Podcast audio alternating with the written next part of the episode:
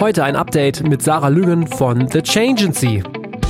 Um jetzt auch nochmal was richtig, richtig krass Positives, was uns total, was so die Kernerkenntnis ist. Wir sagen immer so ein bisschen spaßig, wir haben die Antwort auf die Energiekrise gefunden, geht mehr auf Großkonzerte, weil wir tatsächlich ausgerechnet haben durch die ganzen Daten, die erhoben wurden, dass äh, 60 bis 80 Prozent weniger Energie verursacht oder verbraucht wurde, als wenn diese 17.000 Besuchenden zu Hause geblieben wären. Herzlich willkommen beim Redfield Podcast mit Alexander Schröder. Ich freue mich heute, Sarah Lüngen zu einem Update im Redfeed Podcast begrüßen zu dürfen, der in Partnerschaft mit Ticketmaster entsteht. Sarah war ja schon in Folge 86, also im Oktober 2021 zu Gast. Wir haben damals über ihren Weg als Diplombiologin in die Musikbranche gesprochen. Ein besonderes Thema war da ja auch ihre Agentur für nachhaltigen Wandel, The Changency. Die hat sie da gerade recht frisch zusammen mit Katrin Wipper gegründet. Und seitdem ist auch einiges passiert. Unter anderem das erste wissenschaftliche Nachhaltigkeitsprojekt zu Großkonzerten Experten in Deutschland und wir haben uns gedacht, es ist mal wieder Zeit für ein Update, darüber zu sprechen, über andere Dinge. Schön, dass du wieder da bist. Ja, danke dir. Schön, dass ich da sein darf.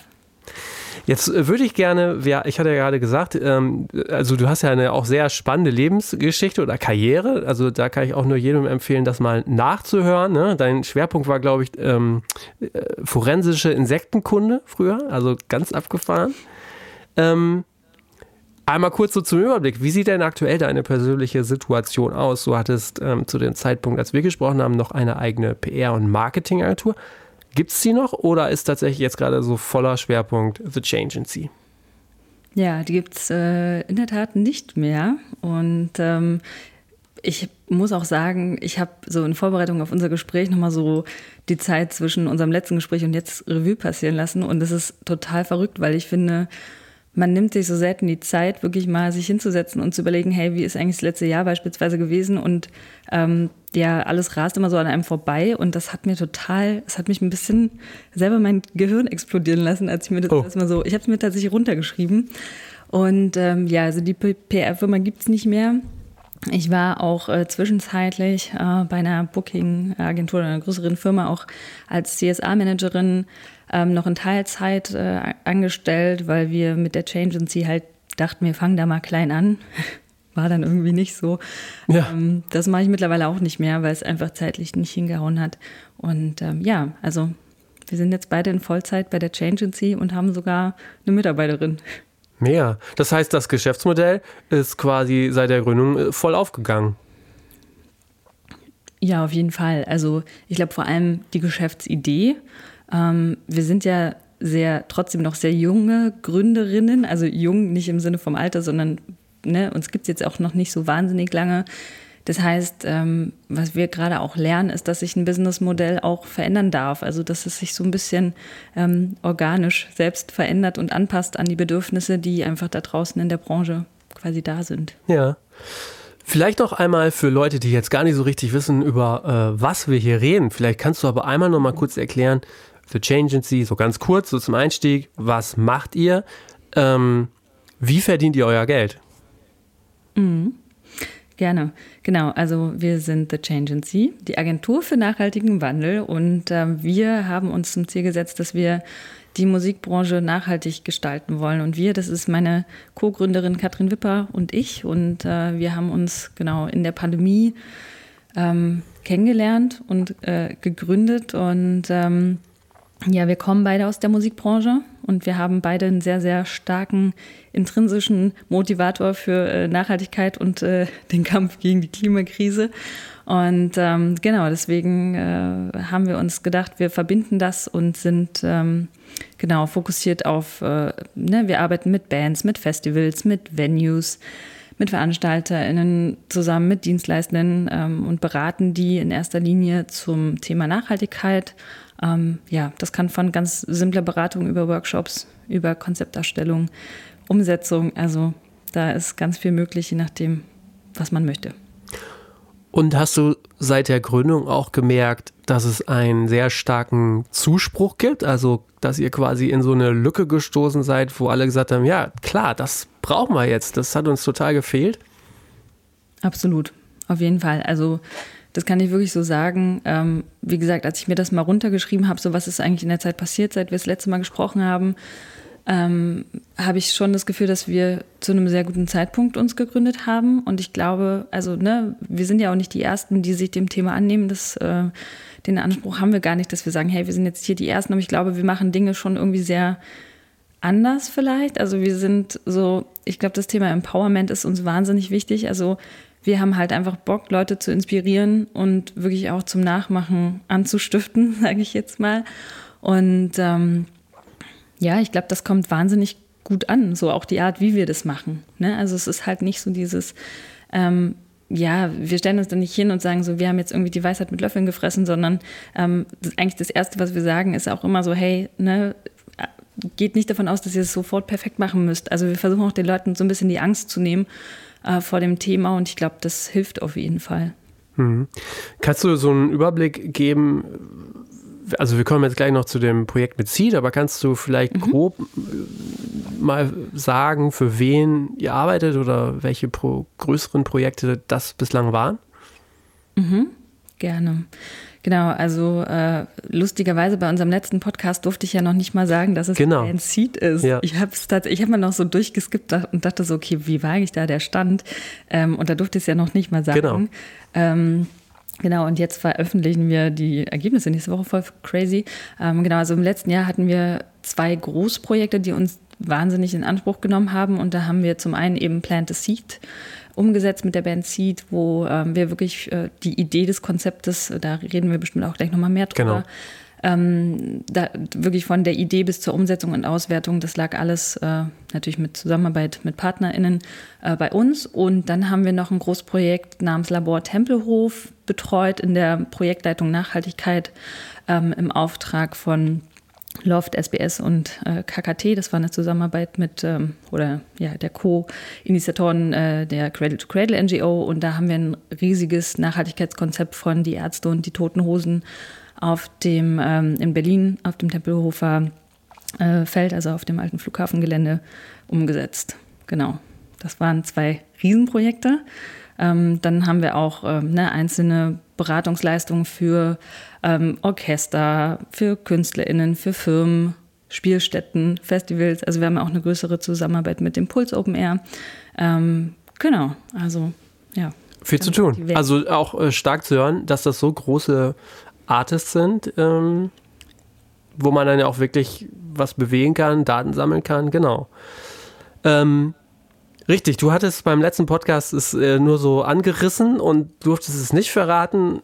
Wenn, der Pod, wenn unser Podcast hier äh, rauskommt, du hast gerade gesagt, nächste Woche kommen die Ergebnisse. Wir nehmen jetzt hier so grob Ende Februar auf dann ist auch unser Podcast schon raus. Das heißt, mhm. die Leute, die jetzt zuhören, die können sich dann die Ergebnisse auch nochmal anhören. Darüber hinaus gibt es ja aber auch schon wirklich viele ähm, Informationen zu diesem Projekt, unter anderem eine ZDF-Sendung Plan B, die euch da auch extrem gut featured, wie ich finde. Also das ist auch eine sehr mhm. äh, kurzweilige ähm, ähm, Sendung, die habe ich mir gestern noch in Vorbereitung angeschaut.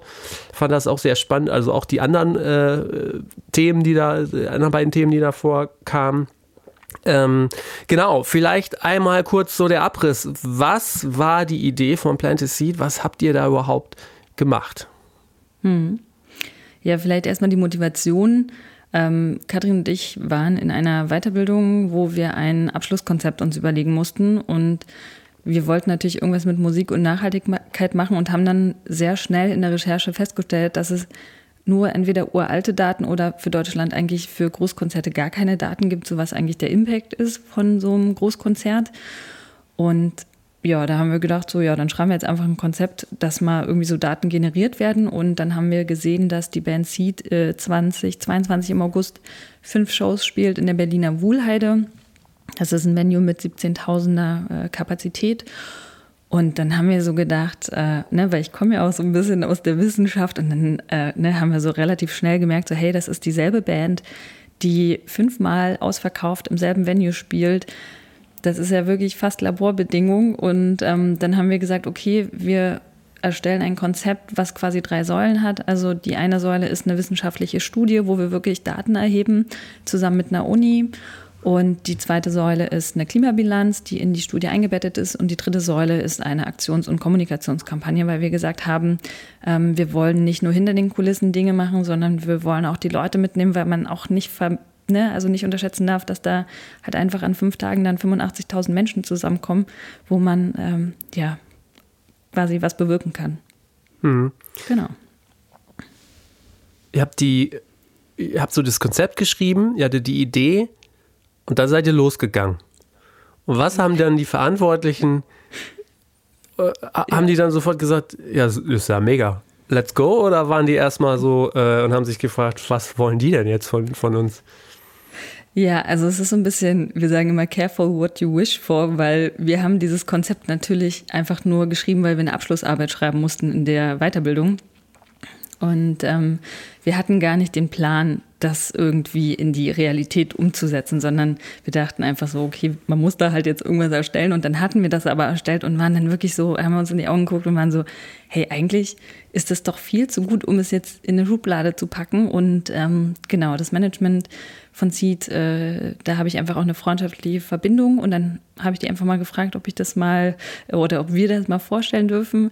Und dann haben wir es erst dem Management äh, und dem Booking äh, vorgestellt und die fanden das dann so gut, dass sie gesagt haben, ja, okay, äh, zweite Runde mit der Band und dann haben wir es der Band vorgestellt und ähm, die waren irgendwie gleich total on fire und das war total schön, ähm, hat uns irgendwie so ein bisschen überfordert, weil wir dachten so, oh fuck, okay, dann müssen wir das jetzt wohl machen. Ne? Und ähm, das war für uns auch insofern ist es ein sehr besonderes Projekt, weil das der Grund war, warum wir uns überhaupt gegründet haben. Also wir hatten überhaupt nie die Absicht, ähm, ja, jetzt eine Firma zu gründen, aber wir dachten so, ja, okay, wir machen das mal und wenn wir jetzt eine Förderung beantragen, ähm, dann brauchen wir vielleicht auch irgendwie eine Firmierung, weil genau, wir haben uns bei der Initiative Musik beworben mit dem Projekt und haben auch eine Förderung bekommen, was total toll ist, weil das auch, äh, sage ich jetzt mal, das überhaupt erst wirklich so möglich gemacht hat.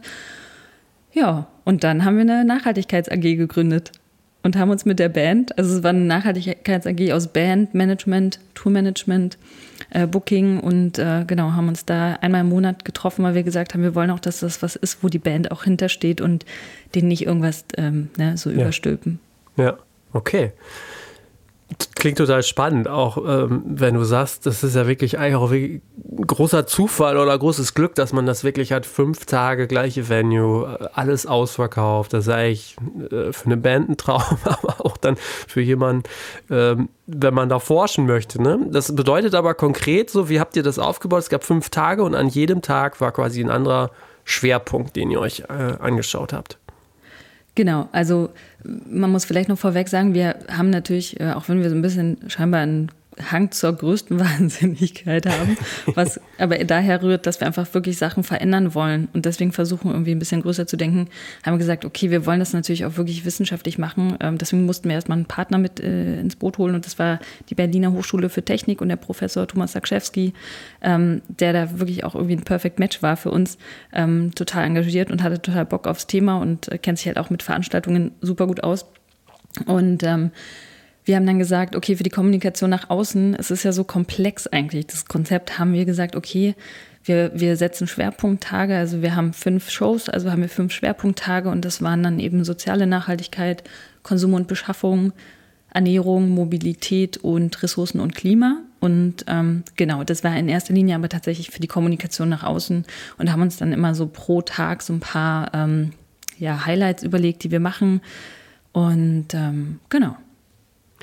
Jetzt hast du ja schon gesagt, es gibt auch dann die Erkenntnisse, wenn wir den Podcast ausstrahlen, sind veröffentlicht. Es ist eine wissenschaftliche Studie. Es ist viel. Es ist ähm, sicherlich zu viel, um es jetzt hier in dem Podcast in allen Details so ähm, zu erklären. Welche Learnings könnte man denn jetzt so relativ knackig runterbrechen, die ihr da gefunden habt? Vielleicht zuerst äh, mal so ganz überstülpend die Frage, wenn man darauf aufmerksam macht, dass es halt nachhaltig und gut gehen könnte, ähm, das Publikum, greift das dann auf? Also hat das schon einen großen Impact? Also wir haben auf jeden Fall, ähm, vielleicht noch zum Studienaufbau, das ist ja vielleicht auch ganz interessant, ähm, das war sehr komplex. Also der Professor Sakschewski hat sich da wirklich ziemlich viele Methodiken überlegt, was man so alles machen kann. Ähm, also es war wirklich eine, eine, Mischung aus, wir haben Daten gemessen, die, also wir haben quasi versucht, alles, was irgendwie messbar ist, zu messen. Ähm, wir haben Umfragen gemacht, wir haben Beobachtungen gemacht. Also das heißt, wir, das ist auch wirklich eine riesige Gruppe an richtig motivierten Studierenden gewesen, ähm, die sich dann dahingestellt haben und stundenlang irgendwas gezählt und beobachtet haben und Strichlisten geführt und also wirklich total crazy. Ähm, da auch nochmal vielen Dank an der Stelle an, an wirklich die Motivation dahinter. Und äh, genau, da sind einfach wahnsinnig viele Daten ähm, messbar gewesen. Und wir haben dann aber auch gemerkt, so ähm, an der Umfrage haben super viele Leute auch dann teilgenommen, muss man sagen.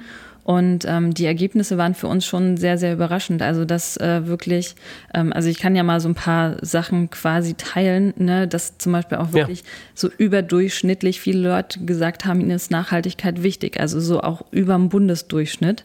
Ähm, ne, was man, was ich schon so in manchen Studien schon mal so durchgehe, eh auch schon mal so grob gelesen hatte, dass einfach KonzertgängerInnen, ähm, glaube ich, nochmal ein stärkeres Bewusstsein haben. Und ich finde, das ist ja auch wirklich was, wo die Branche mitarbeiten sollte. Also wenn irgendwie unsere Zielgruppe Zielgruppe mehr Nachhaltigkeit möchte, dann äh, sollte man das auch ernst nehmen. Und ähm, wir hatten dann auch äh, tatsächlich ähm, so zum Thema soziale Nachhaltigkeit abgefragt, okay, ähm, weil das immer so ein bisschen runterfällt, muss man sagen, ganz oft. Also es wird immer ganz viel so von der Ökologie gesprochen, aber wirklich so ähm, ne, was ist denn eigentlich mit dem Thema soziale Nachhaltigkeit und ist Kultur überhaupt für alle Menschen zugänglich? Und dann haben wir einfach mal abgefragt, okay, wenn man jetzt sagen würde, ähm, wir nehmen einen Euro mehr pro Konzertticket und es fließt in so eine Art Fonds, nenne ich es jetzt mal, ähm, um anderen Leuten ähm, günstigere Tickets mitzufinanzieren. Wärt ihr bereit dafür, einen Euro mehr zu zahlen? Und irgendwie 94 Prozent der Befragten haben Ja gesagt. 94 Prozent. Ja, mhm. also ich meine, das muss mhm. man sich echt mal irgendwie auf der Zunge zergehen lassen. Und ähm, Ne, das fand ich ein super, super schönes Ergebnis und so ging das eigentlich auch ganz oft. Ich meine, klar, ne, man kann natürlich jetzt sagen, ja, okay, was man sagt und was man dann auch wirklich macht. Ja, ja. Ähm, natürlich wird es am Ende nicht eins zu eins übersetzbar sein, aber der Wille ist auf jeden Fall da und das finde ich, ähm, ja, das ist was, was total die Erkenntnis ist. Also zu sagen, also für uns zumindest auch zu sehen, okay, die Leute sind oft viel weiter, als wir vielleicht denken. Und ich glaube, man kann denen auch teilweise schon viel mehr zumuten. Und ähm, wir haben auch äh, an einem Tag haben wir zum Beispiel Taschenaschenbecher verteilt. Ähm, einige hundert. Das heißt, ja. man kommt auch viel ins Gespräch. Und die Leute haben das total dankend angenommen. So und ne, also das Feedback, was da kommt, so dieses direkte Feedback ist total positiv gewesen. Und ähm, auch tatsächlich ein riesiger Anteil hat auch gesagt, dass sie, ähm, ich weiß jetzt gerade nicht genau wie viele, aber ich glaube, es waren vielleicht sogar um die 75 Prozent oder so, die gesagt haben, ähm, dass wir ne, beim Merchandise, dass wir als Branche darauf achten sollten, dass das halt nachhaltig und fair gehandelt ist und sie auch darauf ähm, bereit sind, dann auch mehr dafür zu zahlen. Also das finde ich ist schon auch, ne, weil auch wenn man so mit Anbietern spricht, dann kommt dann immer so, ja, aber der Kunde, die Kundin ist nicht bereit, mehr zu zahlen.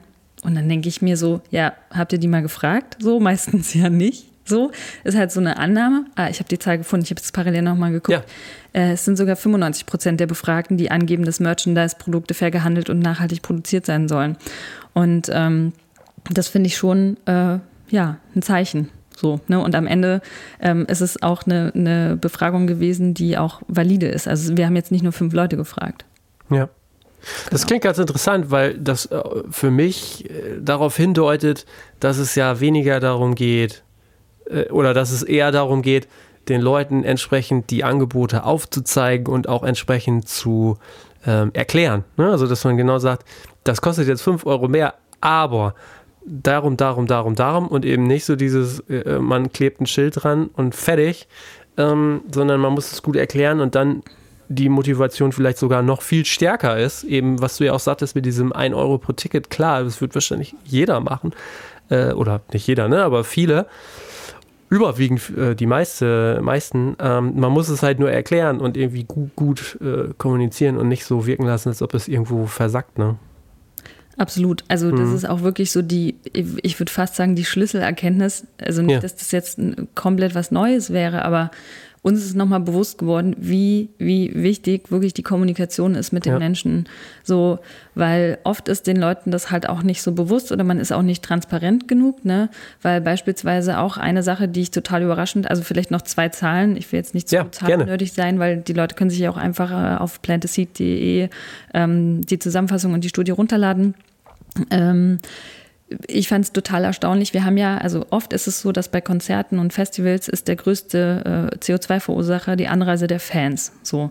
Und wir sind schon davon ausgegangen, dass das in unserem Fall anders sein wird oder zumindest ein bisschen weniger, weil wir einfach ein Venue in der Stadt haben, die gut angebunden ist. Ähm, Im Konzertticket war ÖPNV inkludiert und wir hatten zu der Zeit sogar das 9-Euro-Ticket. Ja, ähm, also das heißt, wir dachten so, okay, dann hat man ja, ach so, und wir hatten, voll vergessen, wir hatten ja auch eine Fahrradgarderobe vor Ort und wir haben ja, Ja, sogar auch eine genau. Fahrradtour mit der Band und Fans zum Venue gemacht. Und ähm, genau, und wir haben aber durch, äh, tatsächlich durch die Studie herausgefunden, dass 25 Prozent der BesucherInnen vor Ort haben 75 Prozent der CO2-Emissionen im Bereich Mobilität verursacht. Und dann waren wir so, und fast 90 Prozent der Emissionen waren nach wie vor Mobilität. Und dann waren wir so, hä, wie kann es denn sein? Also erstens, wie kann es sein, dass immer noch fast 90 Prozent durch die Anreise verursacht? Und wie kann es sein, dass nur 25 Prozent für 75 Prozent der Emissionen zuständig sind? Und das ist eigentlich sehr naheliegend, haben wir dann auch äh, erstmal äh, danach und dachten wir so, ja, ist ja voll offensichtlich. Aber das Problem in Anführungszeichen ist, wenn eine Band fünfmal hintereinander in derselben Stadt spielt, dann hat es den Effekt, dass die Leute aus ganz Deutschland anreisen. Ja. Und diese 25 Prozent sind ähm, die BesucherInnen, die aus mehr als 250 Kilometern angereist sind. Und Ja. das ist halt so ein bisschen diese, ne, dieses Ding. Also es gibt ja auch so Bands, ich glaube Radiohead sind das, die keine Residencies mehr spielen, die halt sagen, wir kommen zu den Fans und nicht die Fans müssen zu uns kommen. Also das fand ich eine sehr, Mhm. eine sehr, sehr krasse Zahl, muss ich sagen. Stimmt, ja. Okay. Achso, ich habe ja, ich muss dir noch meine, meinen Lieblingsfakt muss ich noch erzählen. Ja, aber unbedingt. Mit dem Zahlengenerd. Und zwar, um jetzt auch noch mal was richtig, richtig krass Positives, was uns total, Ja, was genau. die Kernerkenntnis ist. Wir sagen immer so ein bisschen spaßig, wir haben die Antwort auf die Energiekrise gefunden, geht mehr auf Großkonzerte, weil wir tatsächlich ausgerechnet haben durch die ganzen Daten, die erhoben wurden, dass äh, 60 bis 80 Prozent weniger Energie ähm, verursacht oder verbraucht wurde, ähm, als wenn diese 17.000 Besuchenden zu Hause geblieben wären. Also zu Hause hätten sie einfach, ne, also du musst dir vorstellen, wenn alle Ja. dort zusammenkommen, dann verbrauchen die wirklich 60 bis 80 Prozent weniger Energie, als wenn sie alle zu Hause sind und ihre individuellen Energieflüsse haben. So, das fand ich eine extrem beeindruckende Zahl. Aber da ist die, diese Mobilitätsgeschichte nicht mit drin. Nee, nee, das ist nur doch? Energie. Also wir haben wirklich, wir, Ah, haben, okay, ne, wir haben ja. alles. Wir haben Hm. Wasserverbrauch, Energieverbrauch. Ja, ja, okay. Also, genau. Mhm. Geht mir auf Großkonzert. Okay. ähm, wie war das Medienecho? Also ich hatte ja gerade schon gesagt, das ZDF war sogar äh, vor Ort, hat eine ganz gute Reportage gemacht. Wie war das Medienecho generell? Hat das euch äh, relativ überwältigt? Absolut. Ja. Also äh, ich habe auch mal versucht zu resümieren, wie viele Interviews wir irgendwie gegeben haben und das nimmt einfach auch kein Ende. Das ist total krass. Also wir haben wirklich so viele Interviews gegeben und durften gefühlt auf jeder Musikkonferenz und jeder Konferenz, wo es um Events geht, sprechen. Ähm, wir wurden sogar zum Musikdialog im Hamburger Rathaus eingeladen, was komplett irre ist. Also ich kannte das vorher gar nicht, aber Ja. das ist irgendwie ein Tag vorm Reeperbahn-Festival wird da so ein bisschen Ja. die Elefantenrunde der Musikindustrie eingeladen vom äh, Hamburger Bürgermeister und dem San Senator für Kultur und Medien. Und da durften wir einen Impulsvortrag geben. Und das war schon crazy, in diesem verrückten Saal zu sitzen im Hamburger Rathaus, wo man sonst gar keinen Zugang hat und irgendwie jetzt mal ähm, so den, an Anführungszeichen, wichtigsten Menschen aus der Industrie oder zumindest wichtigen EntscheidungsträgerInnen, ähm, ja, so ein bisschen Inspiration zu geben. Und ich habe das Gefühl, so diese, diese krasse Anfrage an, an Medienzuspruch und Co. zeigt schon, dass es uns aktuell einfach auch noch wirklich an so tollen Vorbildern fehlt. Also nicht jetzt wir als toll, sondern das Projekt ist ja halt, wir haben es ja als Leuchtturmprojekt uns überlegt und genau das ist es am Ende auch geworden und das finde ich halt total schön. Ähm, das spiegelt sich halt natürlich in sowas wie äh, Interviewanfragen und Co. wieder und äh, ja, also dass das ZDF da eine Reportage über uns bei diesem Projekt gemacht hat, ist komplett crazy. die haben uns vier Tage begleitet. Das ist schon auch echt, Ja. ey, vier, vier Drehtage ist schon echt äh, eine Ansage. Total, total. Ähm, noch eine andere Frage, weil es ja auch immer darum geht, Leuchtturmprojekte zu machen. Das geht halt nur mit großen Artists äh, in erster Linie. Weißt du oder wie sieht das aus mit der Band Seed an sich? Also ich sag mal so, die sind ja in einer relativ komfortablen Situation. Da kommen ganz viele Leute, das läuft. Und wenn dann noch so eine Nachhaltigkeitsgeschichte draufkommt, jetzt mal ganz plump formuliert, ist das auch total super. Wie geht die weiter damit um? Wie konnte diese Band, ähm, hat diese Band da auch von profitieren können, zum Beispiel durch Medienecho und so weiter? Auf jeden Fall. Und vielleicht auch der Zusatz, ähm, also ja, man könnte natürlich sagen, es ist voll der geile PR-Streik so für äh, Streik, so PR-Genie-Streik, wie auch immer, Streich, ja. für die Band. Aber das war überhaupt nie deren äh, Motivation. Also Klar, ne, ja. die haben auch gesagt so, wir wollen gar nicht in Interviews sein, weil ihr seid die, die da die Interviews geben sollten. Und die Festivals waren auch schon ausverkauft. Also die hatten auch gar nicht, die mussten gar keine Promo oder PR mehr machen, weil das Ding war eh durch so, ne? Also die haben das wirklich nur gemacht, weil sie quasi ihre Fläche nutzen wollten für oder zur Verfügung stellen wollten dafür. Und ähm, man muss dazu sagen, dass die Band ein wahnsinniges, ähm, ähm, eine wahnsinnige Motivation dafür zum einen hat und äh, zum anderen äh, auch das Team drumherum. Äh, die haben einen super engagierten Tourmanager auch, der auch wirklich äh, in dieser Nachhaltigkeits-AG ein totales Goldstück auch war, weil der ganz viel auch möglich gemacht hat und mit umgesetzt hat und auch angestoßen hat. Ähm, und äh, das hat sich auf jeden Fall äh, auch äh, auf die Band äh, nachhaltig äh, ausgewirkt. Also die haben zum Beispiel, also durch das Tourmanagement ähm, gab es eine Wasserbar. Also das ist im Grunde so ein professioneller Soda-Stream, würde ich es jetzt mal nennen, den man an äh, Leitungswasser schließen kann. Und der Tourmanager hat dann gesagt, ja, das nehmen wir einfach auch auf allen Festivals und auch auf allen Shows mit. Das machen wir jetzt nicht nur für die Wuhlheide. Und das klingt jetzt so einfach, aber es ist ein ganz schöner Hassel, wenn man allen Festivals sagt, hey, wir wollen gar keine Flaschen, ähm, keine Wasserflaschen, sondern wir wollen eine Leitungswasser, äh, einen Leitungswasseranschluss. Ja. Das ist jetzt schon auch ein bisschen Aufwand so und ein bisschen Kommunikationsaufwand. Und ähm, das ist auch, ne, aber trotzdem hat er irgendwie, hat er dafür eingestanden, hat es gemacht, hat es durchgesetzt. Und ähm, wir hatten auch bei den Shows in der Wohlheide hatten wir äh, komplett vegan, vegetarisches Catering für Band und Crew, also zwei Tage vegan, drei Tage vegetarisch. Und ähm, das fand die Band dann auch so gut, dass sie es äh, auch weiterhin gemacht Ja. haben. Okay. Ja, genau. Wahnsinn. Also ich bin sehr gespannt auch auf die ähm, konkreten er Ergebnisse, die noch veröffentlicht werden oder dann veröffentlicht sind. Ähm, genau. Jetzt hast du noch berichtet von einem Konzert der Toten Hosen und Ärzte. War das dann eigentlich ein ähnliches Projekt? Nee, das war äh, tatsächlich ein ganz anderes Projekt vom Ansatz. Okay. Also erstmal sind wir relativ spät auch dazugekommen. Also wir sind, ähm, muss ich mal kurz überlegen, ich glaube, wir sind im März dazugekommen und im August ähm, waren die Shows. Ja. Und es gab, ähm, genau, es gab vier InitiatorInnen, ähm, also wie gesagt, es gab äh, KKT Loft, SBS und die Cradle to Cradle NGO, die haben dieses Projekt ins Leben gerufen. Und ähm, wir sind äh, dann ja wirklich für die Projektleitung Nachhaltigkeit äh, dazugeholt worden, weil du musst dir das so vorstellen, man hat halt auf der einen Seite eine NGO, die sich mit Kreislauffähigkeit nach Cradle to Cradle, also es ist, nach, es ist quasi ein Prinzip, nach dem man Kreislauffähigkeit aufsetzen kann oder auch ein Zertifikat. Ähm, und auf der anderen Seite hast du die Produktion. Und da weiß halt, ne, natürlich weiß die eine Seite nicht so richtig, was die andere ausmacht. Und wir waren da so das Bindeglied, würde ich jetzt mal sagen. Also, dass man äh, so ein bisschen vermittelt und äh, unterstützt. Und äh, genau, wir waren da ganz viel in der Planung vorab dann eingebunden und ähm, auch bei der Umsetzung. Und äh, das ist ein, insofern nochmal, also es heißt ja Labor Tempelhof.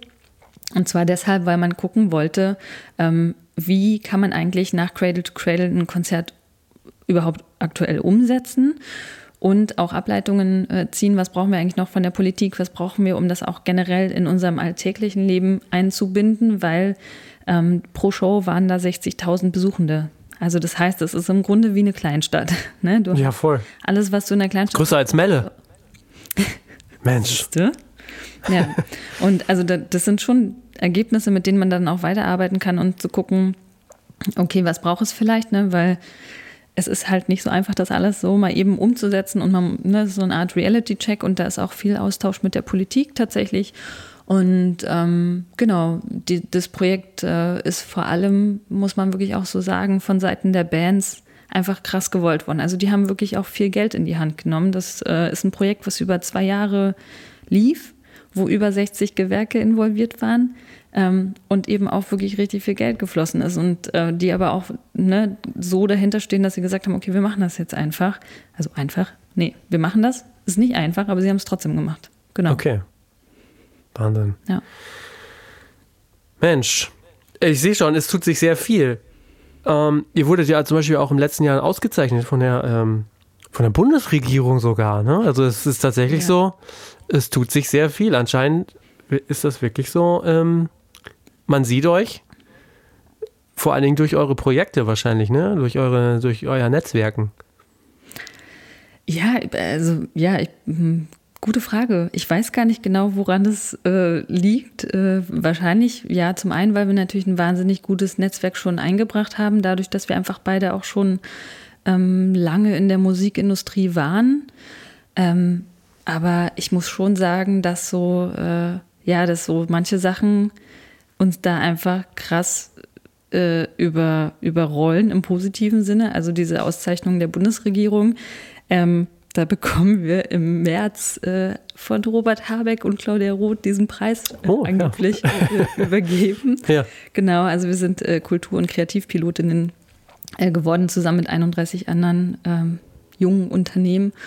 Und äh, ich, keine Ahnung, also da hat man uns irgendwie vorgeschlagen und dann haben wir da mitgemacht und dachten so, nach dem ersten Auswahlgespräch sind wir da rausgegangen, weil da haben die einen ganz schön gegrillt. Also die haben halt echt Ja? krasse Fragen gestellt. So. Okay. Das war halt so ein, das sind so Experten aus, Experten und Expertinnen aus Politik, Wirtschaft und ja, so Startup-Umfeld. Und da dachten wir echt so, oh Gott, okay, wir haben das auf gar keinen Fall gewonnen. Ähm, Ja. Scheinbar dann doch. Äh, und ja, also die, die sagen halt immer, ähm, dass das quasi nicht nur also so eine Mischung aus Businessmodell, aber auch den Gründerinnen Persönlichkeiten ist. Ähm, und ja, das ist total crazy, dass wir da jetzt irgendwie so, wir nennen es immer Bundesregierung approved sind. Und äh, ja, ist aber auch echt ein richtig tolles, also ne, wenn man irgendwie gerade irgendwas neu gegründet hat, kann ich das auch total empfehlen, weil es ist so toll. Das ist im Grunde ein Coaching, was man gewinnt, ein Business Coaching über ein Jahr. Also man hat da äh, ja eigene Coaches an der Hand, die einen unterstützen bei den Fragen, die man halt so hat. Man, weil man hat ja dann einfach auch sehr viele Ja. Fragen. Ja. Ähm, und was super wertvoll ist, viermal im Jahr trifft man sich mit den anderen Unternehmen. Und das ist so krass. Also du musst dir das halt vorstellen, da kommen dann einfach 32 äh, Firmen zusammen, die alle irgendwie in Richtung, wir wollen was verändern in der Gesellschaft. Die treffen dann aufeinander und dann ist das so eine krasse Mischung. Also nach diesen Wochenenden, wir hatten das jetzt schon zwei davon, gehst du halt raus, dein Kopf ist total voll, dein Herz ist total voll und man denkt so, boah, es gibt einfach so geile Leute und es gibt so coole Ideen und ein bisschen ist es auch wie so eine selbst, äh, weiß nicht, wie so eine Therapiegruppe, weil okay, man ist mit seinen mit dem Problem halt nicht allein. Ja, die anderen okay. haben sehr ähnliche Herausforderungen. Okay, Wahnsinn. Wenn ich mir jetzt anschaue oder worüber wir auch gesprochen haben, es dreht sich bei euch relativ viel auch um Live, ne? Oder gibt es auch andere Bereiche, die, also, also sagen wir so, Live ist der größte Schwerpunkt für euch. Ja, also ne, wir haben auch äh, Beratungen mit, äh, mit Labels oder mit Verlagen ähm, und äh, ja, wie gesagt, auch mit Venues oder ähm, mit Artists generell. Also auch, ne, da gibt es ja auch ganz viele Bereiche, die jetzt nicht nur live angehen. Aber ja, ich glaube, es ist so ein bisschen äh, dem geschuldet, in Anführungszeichen, weil Katrin und ich selber uns äh, sehr lange in der Live-Branche aufgehalten haben. Ja. Und man da einfach auch äh, wahnsinnig viel, also man kann überall viel machen. Aber das Live-Geschäft ist halt nochmal ein bisschen äh, spezieller und da kommen ja auch einfach sehr viele Gewerke zusammen. Und äh, ja, irgendwie haben wir da äh, einfach so ein bisschen unser Herz verloren, sage ich mal. Und ähm, gerade auch so viele Festivals nehmen sich dem Thema ja auch schon an. Ne? Also ähm, bei einem Festival kommen einfach nochmal viel mehr oder bei einem Konzert, bei Großkonzerten kommen auch nochmal viel mehr Gewerke so zusammen, an denen man schrauben kann. Ähm, nichtsdestotrotz ähm, betreuen wir beispielsweise auch ähm, Gastro, Gastroanbieter. Ne? Also auch Ja. Ernährung ist ja ein Riesenthema. Ähm, deswegen, ja, also wir beschränken uns nicht darauf, aber ich glaube, das ist halt ein bisschen das, äh, wo wir irgendwie herkommen. Aber am Ende sind wir offen für alles. Okay. Wir haben ja in den letzten Monaten seit unserem Gespräch auch immer mal wieder so uns E-Mails geschickt über Vinyl, über Schallplatten.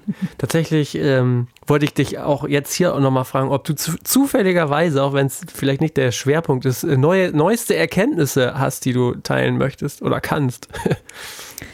Ja, ich musste daran auch denken und dachte so, was ist eigentlich aus unserem äh, Business Case äh, nachhaltiges Vinyl geworden?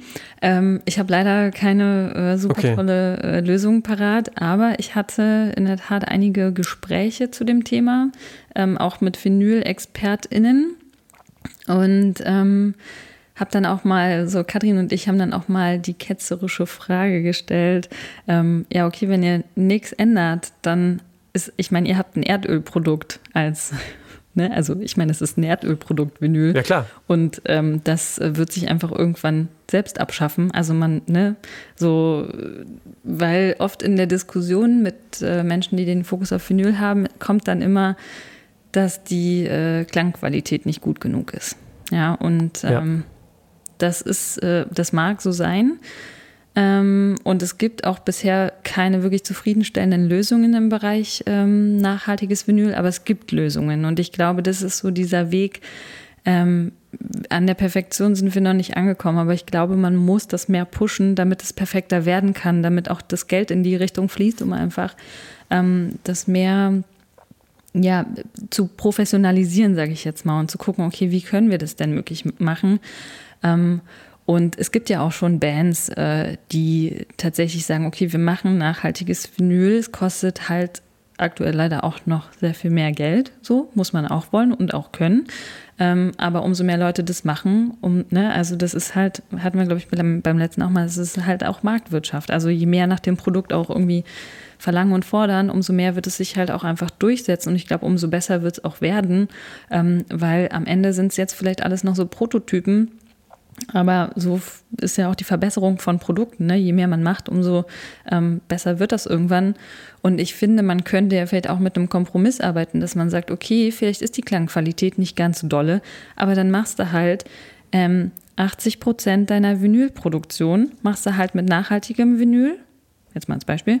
Und 20 Prozent machst du dann mit richtigem Vinyl für die absoluten Nerds und dem absoluten Gehör, die das dann raushören.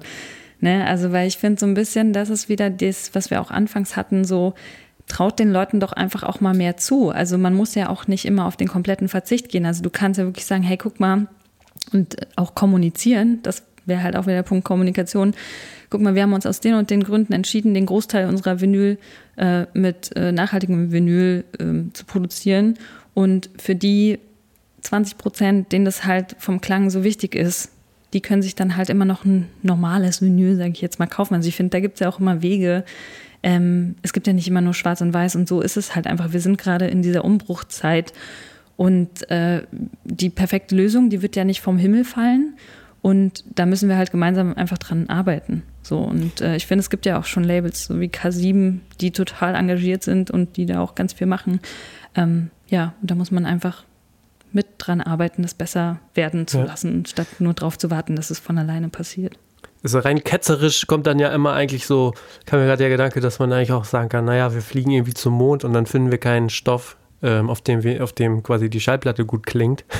so, ich ähm, fand es aber interessant, weil ähm, ich, oder ich finde das Thema einfach interessant, weil es anscheinend diverse Ansätze gibt und alle sind so ein bisschen ähm, undefiniert. Also wir hatten uns da ja auch drüber ausgetauscht, weil es dann oft heißt Green Vinyl, Recycling Vinyl und so. Und das ist alles oft, also ähm, hau ich jetzt mal einen raus, finde ich, ist oft sehr, ähm, sehr werberisch, weil nie so richtig klar ist, was überhaupt was das ist. Ne? Also Recycling-Vinyl kriegst du in Deutschland zum Beispiel von einer großen Firma. Die schneiden, im, also die verwenden die, die Abfälle die bei der Produktion ähm, mhm. anfallen. Ne? Also das ist mhm. ja eigentlich was, wo man sagen würde, das, ja, Recycling, aber eigentlich hätte ich gedacht, das ist total logisch, das machen ja andere Gewerke auch. Ne? Der Tischler mhm.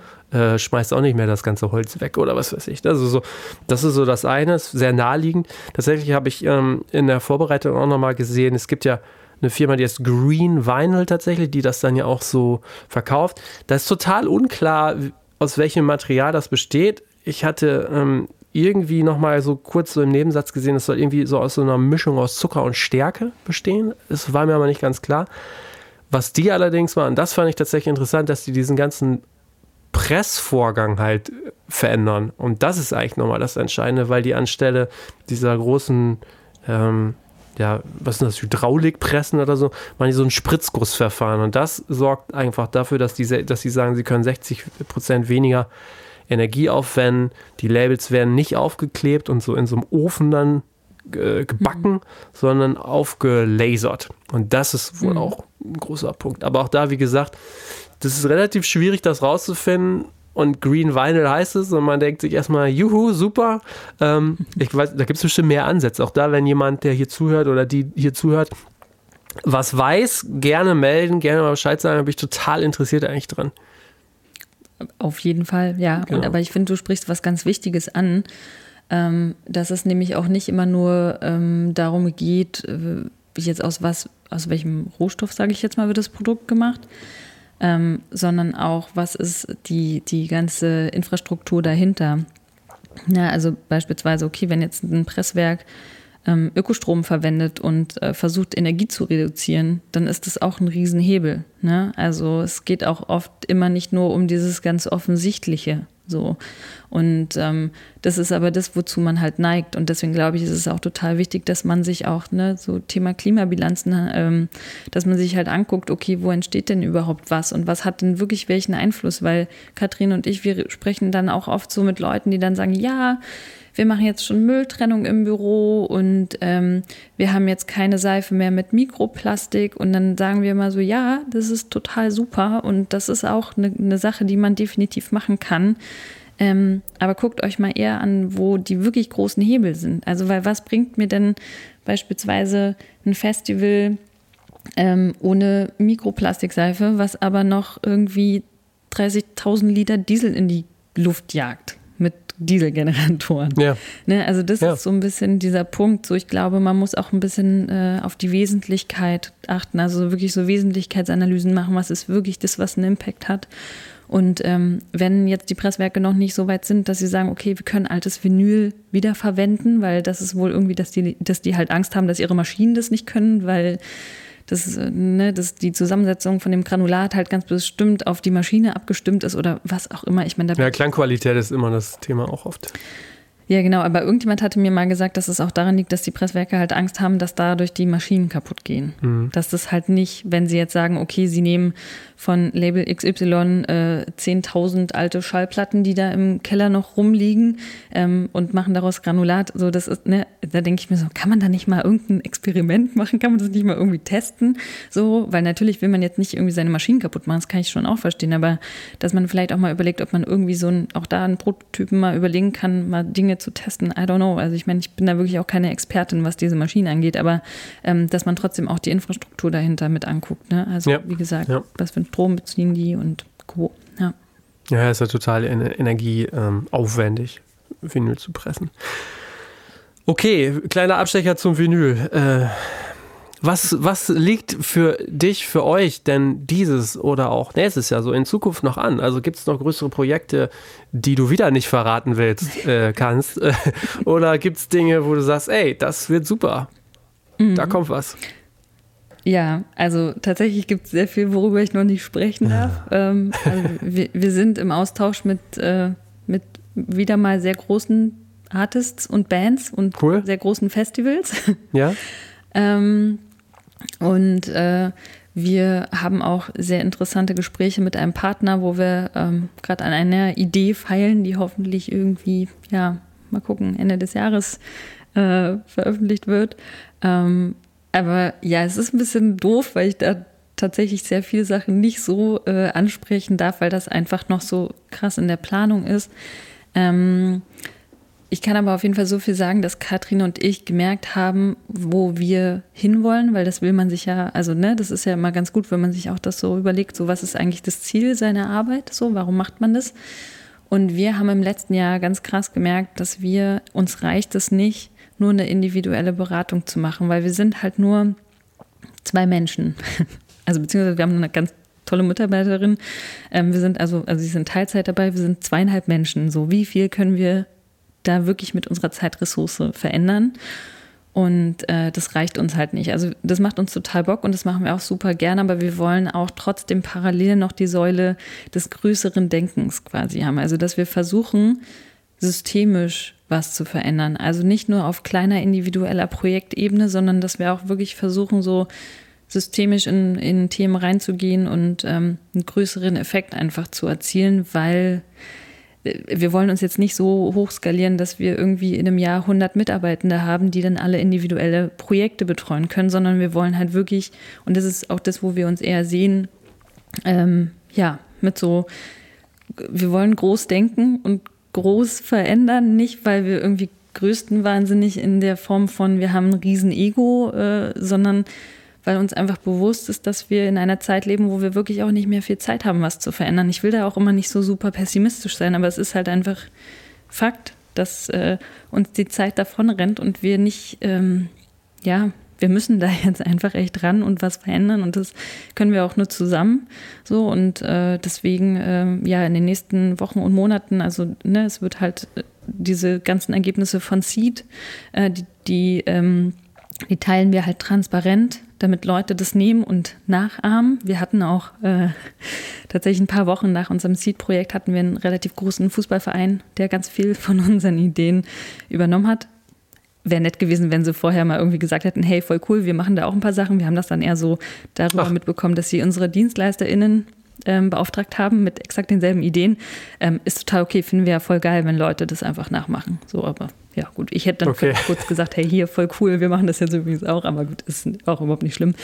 Ähm, und äh, auch bei Labor Tempelhof wird es äh, so ein Guidebook für die Branche geben, wo ganz transparent geteilt wird, was lief gut, was lief nicht gut, wer sind die Dienstleister, mit denen man zusammengearbeitet hat, weil das wünsche ich mir einfach wirklich auch von der Branche, dass man mehr zusammenarbeitet und auch Wissen teilt und ähm, ja, diesen Austausch einfach auch untereinander hat, weil alle haben sehr ähnliche, also so ein bisschen wie dieses Coaching, was wir gerade kriegen und merken, alle haben irgendwie sehr ähnliche Probleme. Ja. Warum muss denn jeder das Problem für sich lösen? Weil am Ende ist ja das große Ziel, warum man das macht. Ähm, ja, ich weiß, viele machen das auch aus wirtschaftlichen Gründen, ist auch okay. Aber der viel größere Punkt ist, die Veränderung, die werden wir nur gemeinsam schaffen. Und wenn wir das nicht verstehen, dann ja, haben wir auf jeden Fall ein Problem. Ja. Wie sind denn eure Wünsche? Hier hören ja viele aus der Musikbranche zu. Wie sind eure Wünsche an die Musikbranche? Was fehlt euch konkret noch? Es klingt ja erstmal so, als ob ihr ganz viele offene Türen einrennen könnt. Hm. Fehlt es euch da noch an was? Ja, es fehlt, äh, glaube ich, an zwei Dingen. Also zum einen fehlt es daran, ähm, dass zu viel geredet wird. Also ich würde mir wünschen, dass die Industrie einfach ins Machen kommt. Und zwar wirklich ähm, in der Form, dass man nicht erst, äh, weiß ich nicht, fünf Jahre irgendeinen Masterplan sich überlegt, sondern fangt halt erstmal an und macht erstmal. Ähm, ne? Weil du wirst ja im Prozess automatisch besser. So. Ähm, wir zeigen immer bei unseren Präsentationen ein Internet-Meme. Ich weiß nicht, ob du das kennst. Das ist so, eine, so, ein, äh, so ein ganz toll gelayoutetes Bild von einem Pferd vorne und Nee, hinten ja. sieht es aus wie ein wunderschönes Pferd und vorne sieht es aus wie so eine Kinderkrakelei. Und ähm, ah, ja. hm. da schreiben wir mal dann drüber Nachhaltigkeitskonzept, weil du kannst ja halt das wunderschönste Konzept ausdenken und in der Praxis ist es ganz oft nicht so. So in der Praxis ja. ist es dann oft die Kinderkrakelei, aber das ist okay, weil man kann sich immer mehr annähern, dass es irgendwann ein komplettes schönes Pferd wird, so ungefähr. ähm, ne, weil ja, einfach machen und auch weniger äh, Bashing. Also ich finde, es wird ja auch immer so viel, weiß ich nicht, so, wir werden ständig nach Coldplay gefragt, ja, nach diesem Nachhaltigkeitskonzept. Und dann ja. hoffen sich Leute, äh, dass wir es dann halt total scheiße finden. Und natürlich, die haben sehr vieles nicht richtig gemacht. Die haben sehr vieles ähm, gemacht, wo, wo wir uns auch dachten, okay, das hätte man doch easy besser machen können. Aber nichtsdestotrotz ist es eine Riesenband, die viel Geld in die Hand genommen hat und viel Zeit um sich dem Thema anzunehmen. Und das hätten die nicht machen müssen. Und die kriegen dann halt sehr viel negatives Feedback für Dinge, wo ich mir so denke, ja, okay, 98 Prozent aller anderen Artists machen gar nichts und bekommen keinen Shitstorm. Ne? Und ja. ich finde so, man kann, man sollte auf jeden Fall kritisch sein und bleiben und ähm, nicht alles super toll finden, aber man muss auch anerkennen, wenn Leute einfach mal anfangen. Weil wenn wir immer nur draufhauen und nicht auch mal wertschätzen, dass äh, ja Leute auch wirklich mal loslaufen, ähm, dann werden wir halt nie was verändern. Weil diese Perfektion, die kann man teilweise gar nicht äh, erreichen, weil es dafür die Infrastruktur noch gar nicht gibt. Ja, so. ja. ja. Verstehe. Ey, vielen Dank. Mir, sorry, ja. Alex, ich hier Laberfleisch, aber ich habe gesagt zwei ja, Dinge. Auf also geht's. Stimmt, ja. Und das andere ist, ich würde mir auch wünschen, das ist jetzt nicht von der Musikindustrie, aber auch vor allem von der Politik, dass einfach Gelder für solche Maßnahmen einfacher zugänglich sind. Also, mhm. weil das ist halt wirklich, ähm, ne, viele Förderanträge haben halt einfach krasse Hürden, finde ich. Also es ist wirklich sowas, es ist nicht so einfach, äh, Fördergelder irgendwie zu bekommen.